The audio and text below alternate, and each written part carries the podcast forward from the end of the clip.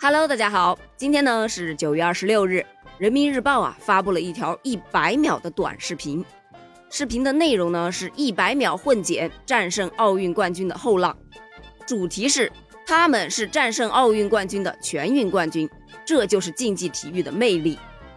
众所周知呢，本届全运会可谓是神仙打架，刚刚结束的东京奥运会上夺冠的五十位奥运冠军全部参战，而在赛场上。有逆风翻盘的，有绝地反击的，有新老代际对决的，也有奥运冠军打败奥运冠军的，等等等等。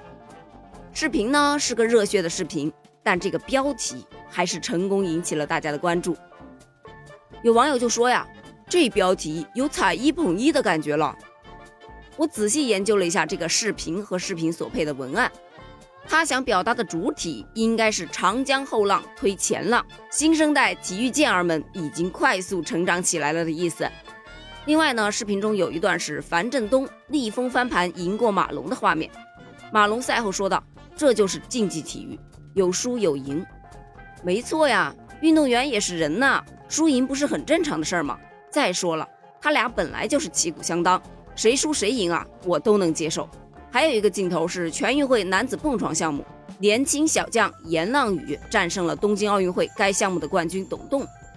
赛后呢，董栋就说：“我今天发挥的很好，但是年轻的小将严浪宇他发挥的更好，在他身上我看到了我们中国蹦床的未来。你说说，这不就是传承吗？对吧？